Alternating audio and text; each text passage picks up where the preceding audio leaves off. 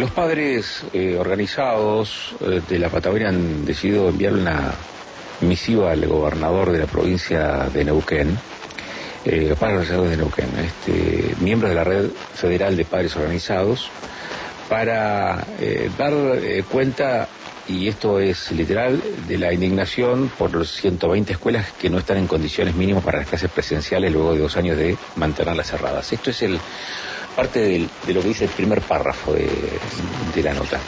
Eh, está con nosotros al teléfono Lucrecia Majul de Padres Organizados. Lucrecia, ¿cómo estás? Muy buenas tardes. Muy buenas tardes, Agustín, y muy buenas tardes a toda la audiencia.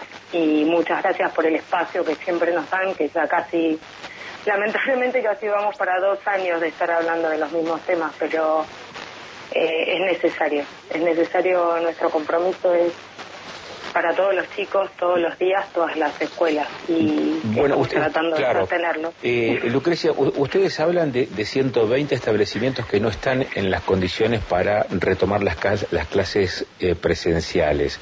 Se ha hablado mucho en este último tiempo, en estas últimas semanas, respecto de las inversiones que se están haciendo en, en esta materia.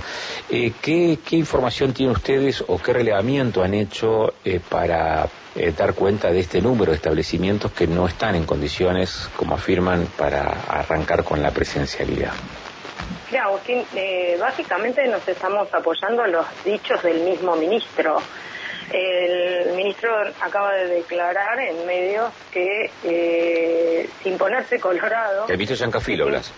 el, el actual ministro de Educación, exactamente, señor Giancafilo, eh, que 50 escuelas no están en condiciones de iniciar el ciclo lectivo y que 70 o más están en- con problemas serios de infraestructura. De, infraestructura seria, o sea, no, no cambiar una tapa de un horno, es ampliaciones, divisiones, cambio de calefactores. O sea, 120 escuelas están fuera de condiciones en todo el 2021 ya hemos estado denunciando y el mismo gobierno ha estado planteando que al menos 100 escuelas estuvieron cerradas. Entonces, estuvimos todo el 2020 cerrado. Durante el 2021 más o menos 100 escuelas estuvieron cerradas. Vamos a arrancar el 2022 con 50 que no pueden iniciar directamente. Aparte, eh, duele que lo digan eh, con tanta naturalidad. Es lo que te digo, ni, se ponen colorado. Hay 50 escuelas que no van a abrir. En esas 50 escuelas hay chicos, hay familias. eh, no es que, que no abriste algo intrascendente para, para la sociedad. Nosotros nos seguimos preguntando cuánto más tienen que esperar los chicos de la educación para que la educación sea un derecho. En este momento, una de cada tres escuelas rurales está llegando a la mitad del ciclo lectivo 2021 cerradas por el tema de infraestructura del gas. Va a ser el tercer año que no cumplen el ciclo en forma presencial.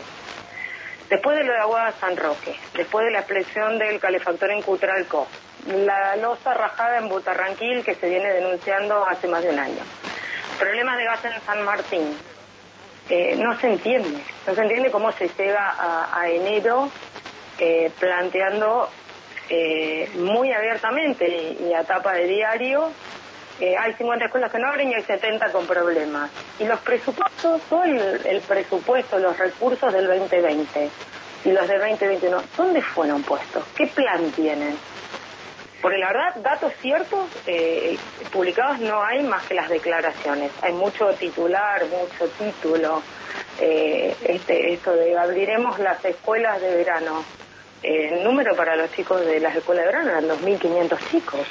O sea, no estamos hablando de, números realmente que hagan a la diferencia. La ex ministra Storioni en junio del año pasado había planteado que nos iba a llevar cinco años recuperar lo ya perdido. Eh, ya pasaron siete meses más de chicos que siguieron sin tener escuela. En las de verano se abrieron 23 escuelas. O sea, mucho titular, mucho titular y poco hecho concreto. Eh, Eso es ustedes, lo que nos eh, pasa. esta, esta nota a la que hacía referencia recién tiene fecha de ayer domingo, me imagino que la habrán mandado hoy, eh, hoy, hoy lunes. ¿Alguna primera respuesta ya No, obtuvieron? no, no, la, mandamos- la publicamos ayer en redes. Igual habíamos presentado a Agustín Otra en diciembre, anticipando que esto iba a pasar. Estábamos pidiendo una reunión. eh, no fue, nunca nos fue dada la reunión por el señor gobernador. A lo largo de todo este tiempo sí tuvimos eh, una reunión virtual con el Consejo Deliberante de Neuquén, dos con Storioni, otra reunión virtual con la Comisión de Derechos Humanos de la legislatura. Vino a Neuquén la vicepresidenta de la Comisión de Educación de la Cámara de Diputados a nivel nacional, que, con la que también nos reunimos. Pero desde la gobernación eh, nunca nos dieron una reunión con el, con el señor gobernador Gutiérrez. Eh, nunca la hemos tenido. ¿El sí la habían tenido con Estoriani antes? Sí, con Estoriani dos. Sí, sí, sí. Eh, ella nos recibió, de hecho e, ella ha tenido interacción en redes con nosotros. Esto que nos pasó ahora, que bloqueen una de nuestras, que el, señor ministro bloquee o, quien, o quien le maneje la red, porque la verdad yo no puedo ponerle en primera persona eh, que bloquee una red de comunicación de padres que están pidiendo explicaciones, datos eh, y exigiendo que cumplan con los deberes de un funcionario público, que es que, que las eh, eh, escuelas estén en condiciones, que los chicos puedan asistir a clases, no no es creo que, que motivo de, de bloqueo en ninguna red, porque es como querer tapar el sol con una mano, por más que nos bloqueen en una red donde estamos planteando lo que pasa en la provincia, las cosas están pasando igual, la escuela sigue sin estar abierta. Eh, tuvimos todos los comedores cerrados, eh, no se indignan porque los chicos vayan a comer al basural cuando los comedores estaban cerrados, pero se indignan porque planteamos en una red social que las escuelas no están en condiciones, la verdad. Eh, no habla bien de, ninguna cuestión democrática y de, y de fluidez en las comisiones, mucho menos en la capacidad de escucha. También, eh, ¿sabes qué? Preocupa que hayan unificado eh, las dos carteras, tanto la del Ministerio de Gobierno como la de Educación. ¿Por qué preocupa? Porque es como que a educación se le deja de dar la prioridad que debería. Eh, hemos vivido una catástrofe educativa no porque lo digamos nosotros, sino porque lo han dicho todas las instituciones. Entonces, que no sea prioridad, que deje de ser una prioridad.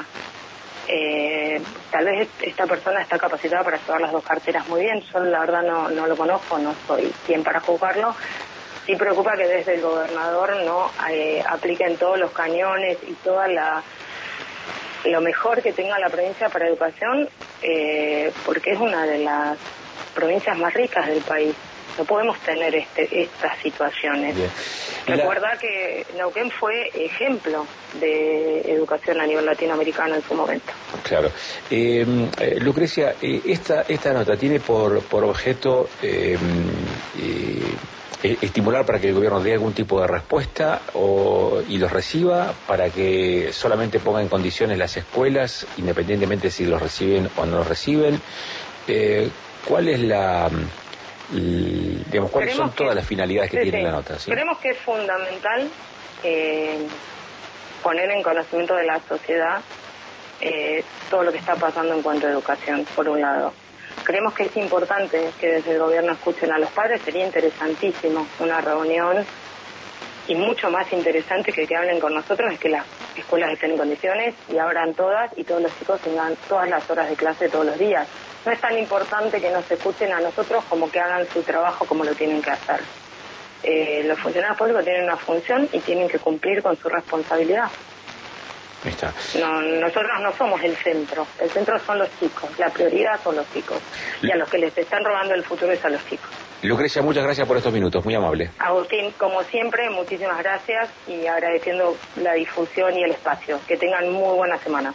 Igualmente, Lucrecia Majul, de Padres Organizados de Neuquén, enviaron una misiva eh, al, al gobierno en donde eh, cuestionan fuertemente la, situación en la que se encuentran los establecimientos eh, educativos y por otro lado también se han manifestado molestos por la eh, falta de, respuestas. E, esa falta de respuesta puede traducirse en la imposibilidad todavía de reunirse con el gobernador o con el funcionario a cargo del área eh, e, educativa, pero también molestos por estos, según la cuenta que hacen padres organizados, 120 establecimientos educativos que no están en condiciones para comenzar con las clases presenciales.